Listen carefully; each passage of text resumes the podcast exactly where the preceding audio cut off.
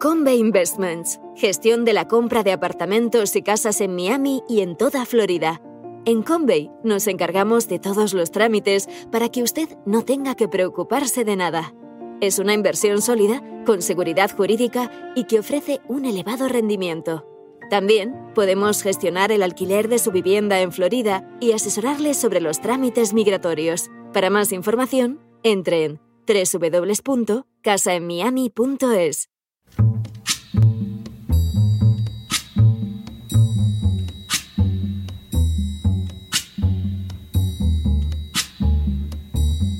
La voz con César Vidal, desde el exilio. When the night has come and the land is dark and the moon is the only light we'll see. No, I won't be afraid. Oh, I won't be afraid just as long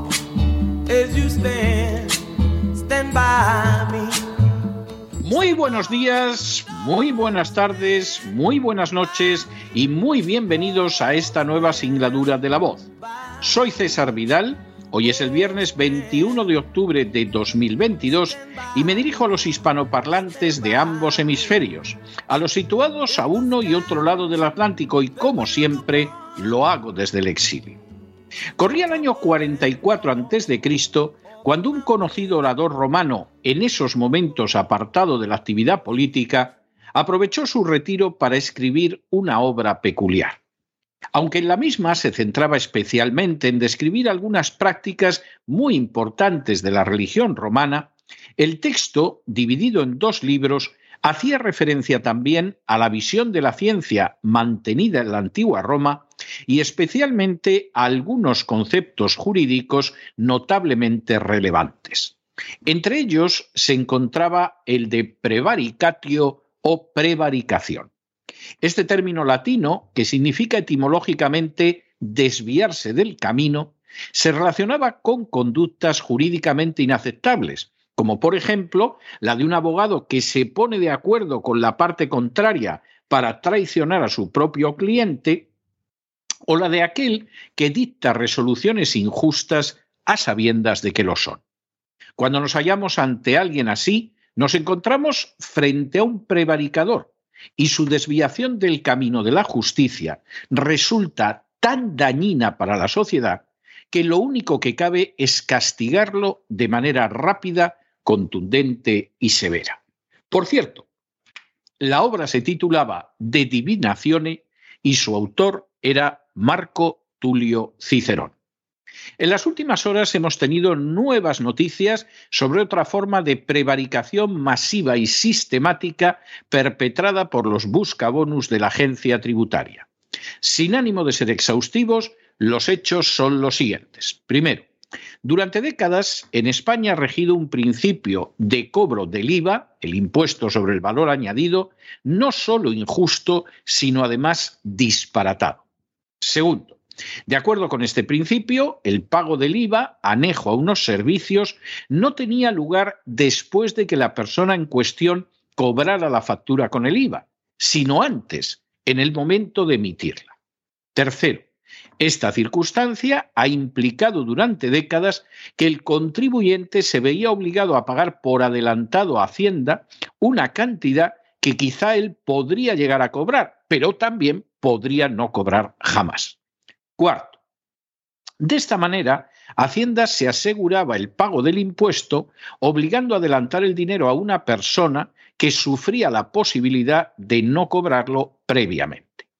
Quinto, dado que el IVA ha ido aumentando en cuantía desde su aparición y que se podían sumar varios impagos por parte de clientes, finalmente Hacienda cobraba siempre, pero a costa del profesional, del autónomo o de la empresa que podían incluso llegar a quebrar como consecuencia de esta interpretación. Sexto, por añadidura, la interpretación de la agencia tributaria afectaba derechos fundamentales que eran violados tan solo para que Hacienda se hiciera con un dinero que en puridad no se había percibido y que no se sabía si llegaría a percibirse, Y por supuesto también para que los sicarios de la agencia tributaria cobraran sus bonos. Séptimo, el abogado español Tejado Vaca sostuvo que ese anticipo del IVA que se hacía recaer sobre los contribuyentes afecta a la libertad profesional, a la libertad de empresa y al derecho fundamental a la propiedad contenidos en los artículos 15, 16 y 17 de la Carta de los Derechos Fundamentales de la Unión Europea. De manera que el IVA se tendría que abonar por la empresa prestadora de los servicios sin más aditamentos en la fecha del cobro y no anticipadamente. Octavo. El Tribunal Supremo ha dado la razón al abogado Tejado Vaca en su más que claro y sólido razonamiento jurídico. Noveno. Así lo ha dispuesto en sentencia 642-2022, con una sala compuesta por los magistrados José Antonio Montero Fernández como presidente, Francisco José Navarro Sanchís, Rafael Toledano Cantero, Dimitri Berberov Ayuda e Isaac Merino Mara, que actuó como ponente. Décimo. El fallo del Tribunal Supremo confirma así la sentencia de la sección cuarta de la Sala de lo Contencioso Administrativo del Tribunal Superior de Justicia de Andalucía. Un décimo. Esa sentencia se originó en la impugnación presentada por el letrado Tejado Vaca contra la liquidación provisional girada por la Oficina de Gestión Tributaria de la Delegación de Sevilla de la Agencia Tributaria el 27 de diciembre de 2016. Duodécimo. La sentencia había sido confirmada en reposición el 7 de noviembre de 2016.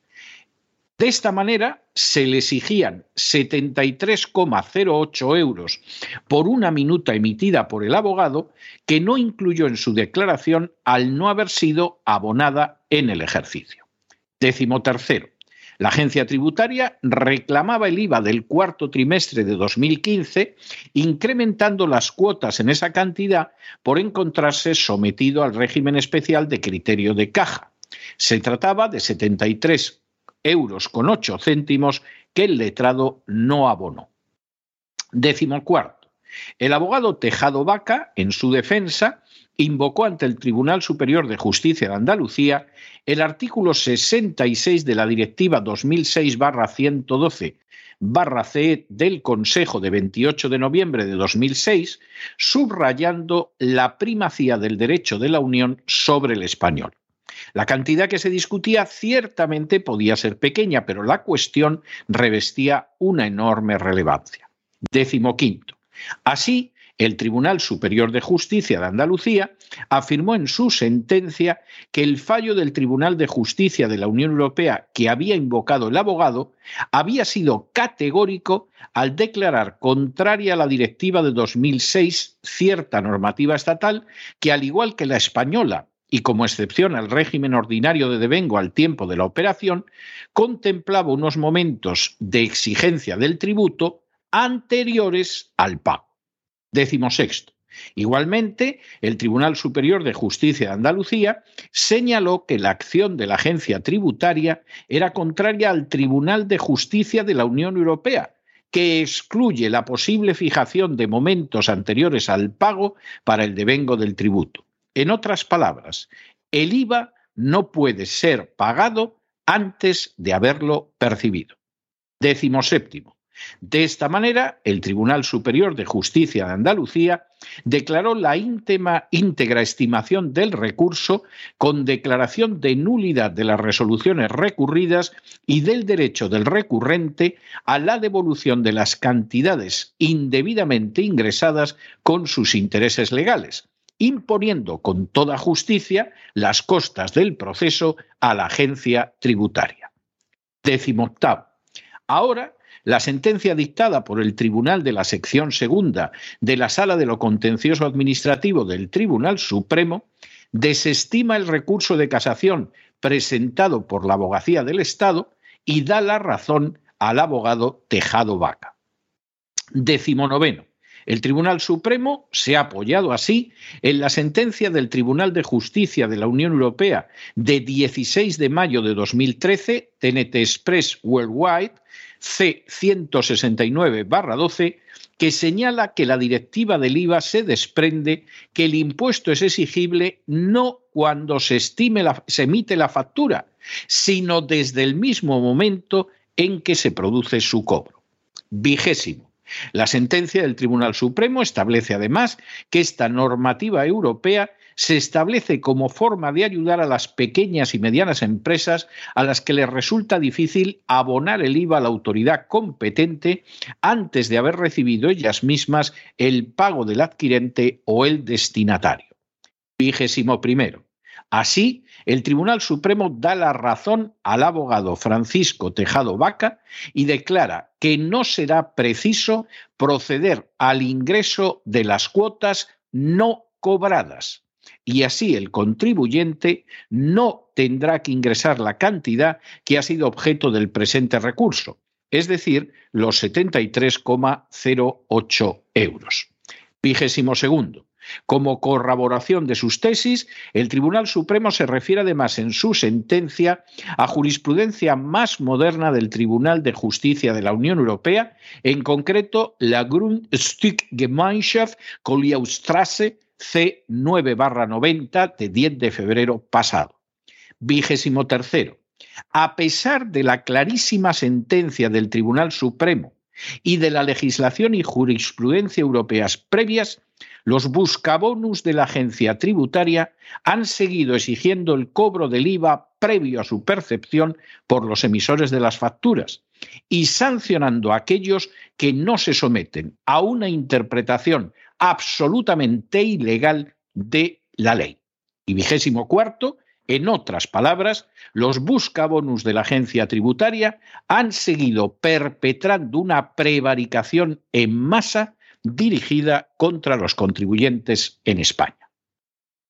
La legislación española sobre el IVA siempre ha sido objeto de controversia jurídica, no solo por la elevada y creciente cuantía del impuesto, sino también por la manera en que se percibe. En lugar de esperar a que el emisor de la factura la cobre y así pueda hacer entrega de un impuesto del que se le ha convertido en recaudador, en España se exige que pague la cantidad no percibida, cargando con el riesgo de no cobrarla y no solo sufrir la pérdida económica, sino incluso la quiebra.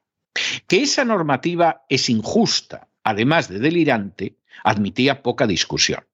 Pero es que, por añadidura, desde el año 2006, la Unión Europea se pronunció en su contra.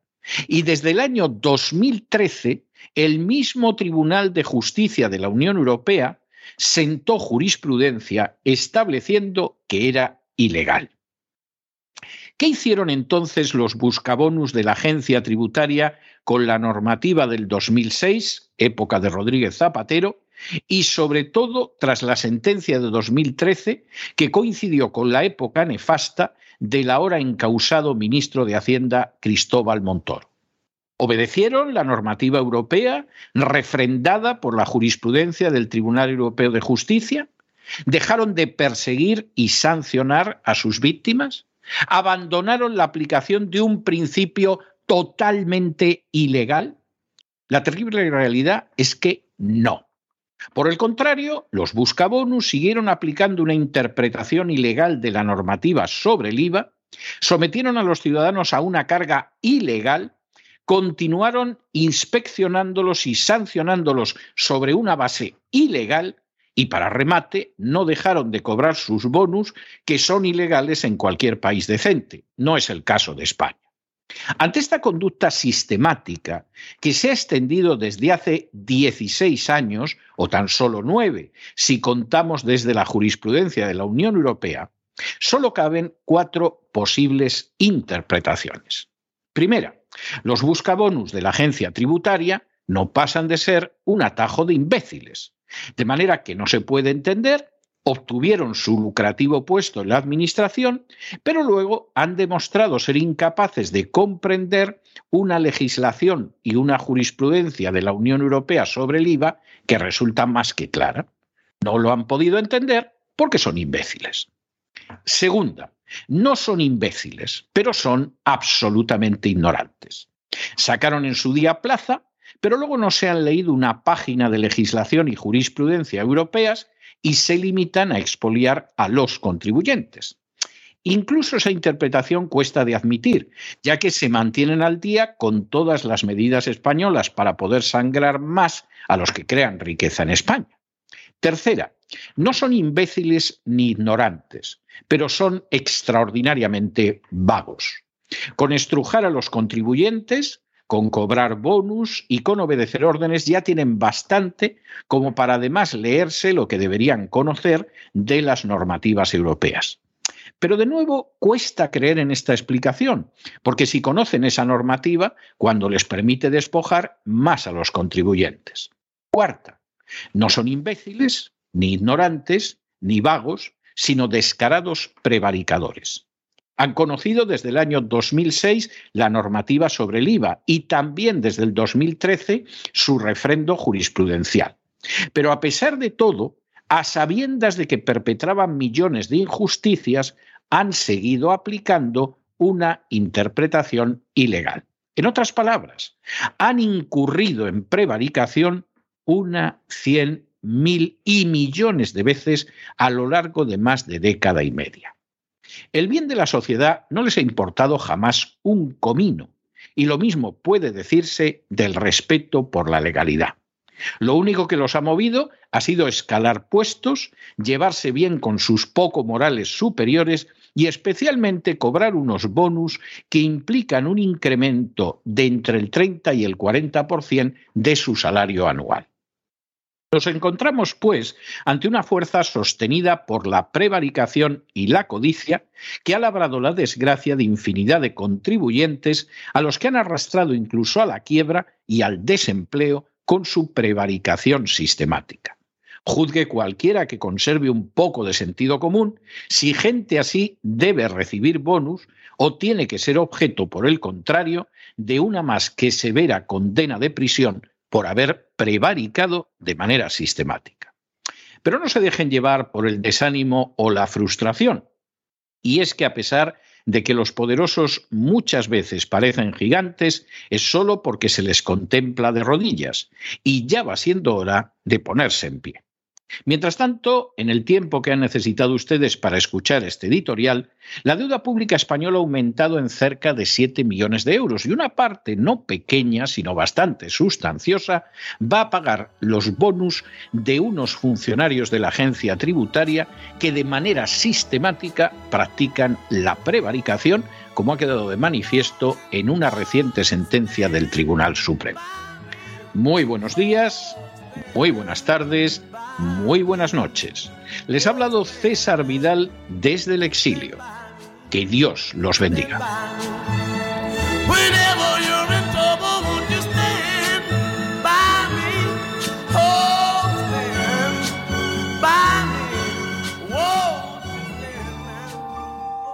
Esta sección está patrocinada por crowdfunding con el siguiente mensaje.